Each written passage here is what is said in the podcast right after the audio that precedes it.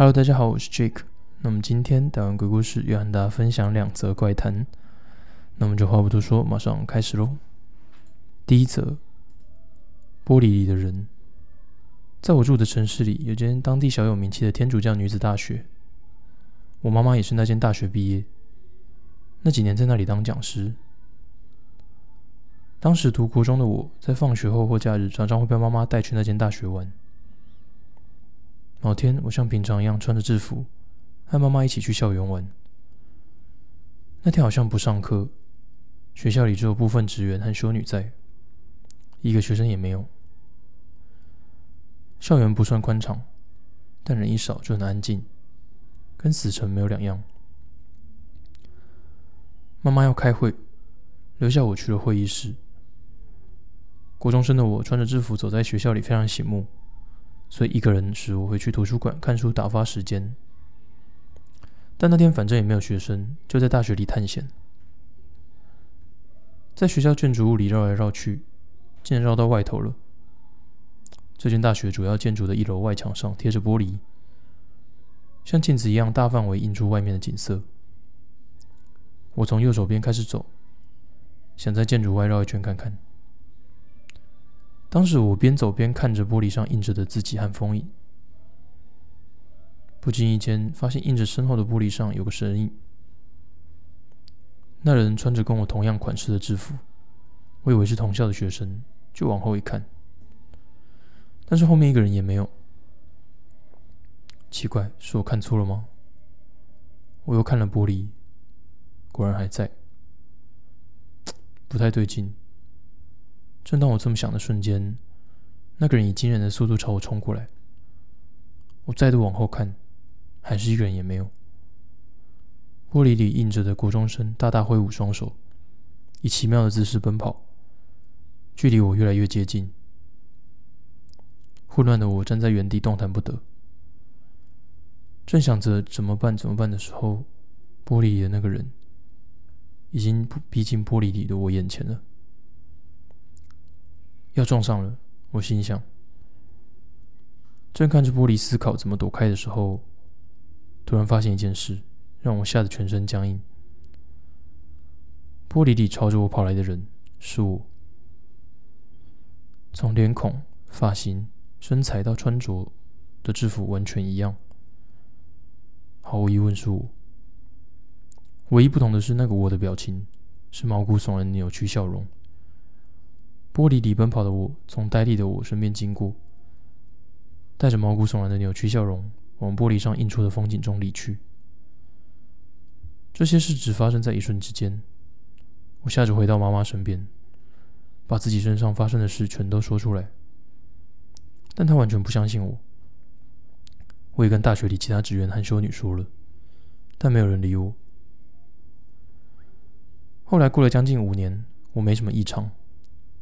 可能是看到分身了吧，但直到现在没有重大意外或疾病，非常健康。那场经验毫无疑问是现实，不是看错了或白日梦。自从看到玻璃上印着的另一个自己后，我就觉得这世上果然有所谓的灵异事件。第二则，R。当我还是国中生的时候，有一个一起玩的朋友叫藤泽。因为同样是在叛逆期的关系，两个人常常一起出去玩到半夜。某天，藤泽说他的父母出差不在家，所以决定去他家住一晚。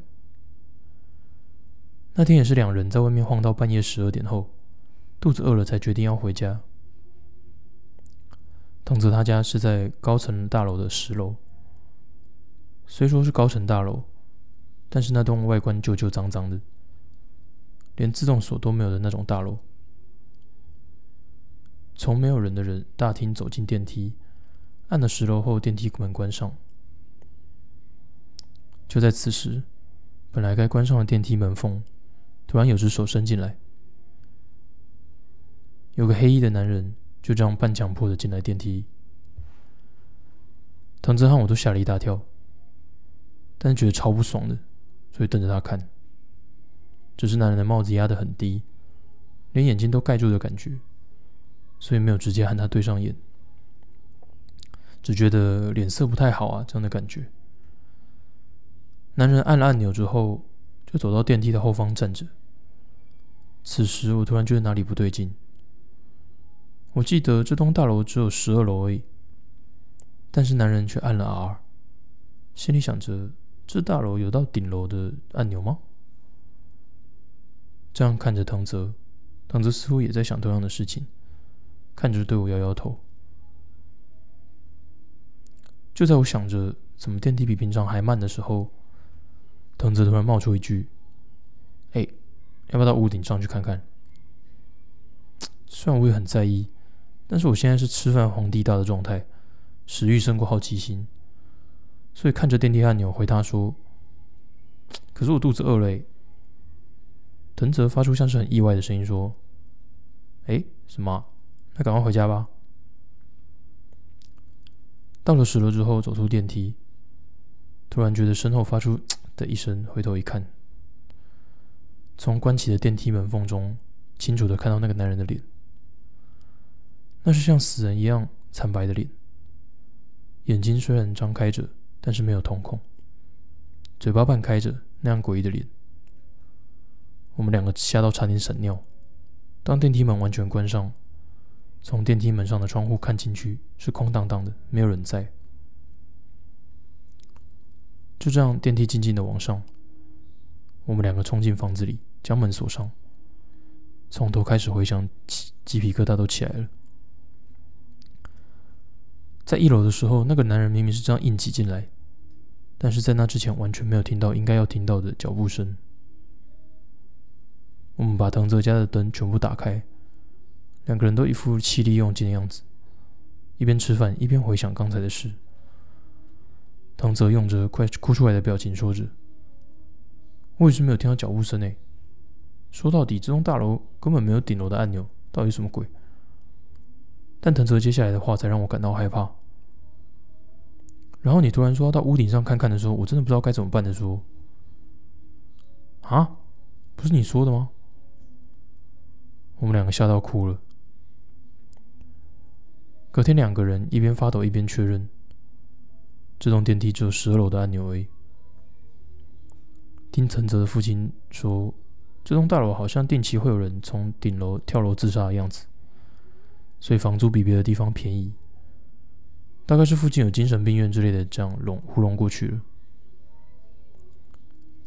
我和藤泽之后就因为藤泽搬家的关系就没有再来往了。也许当时真的只是个脸色很差的大叔在翻白眼而已，搞不好什么都没发生也说不定。但是直到现在，我还是没办法搭深夜的电梯。那我们带完鬼故事就到这边告一个段落。如果你有什么想要听或是想要分享的故事的话，也可以在底下留言让我们知道哦。那我们就下次见喽，拜拜。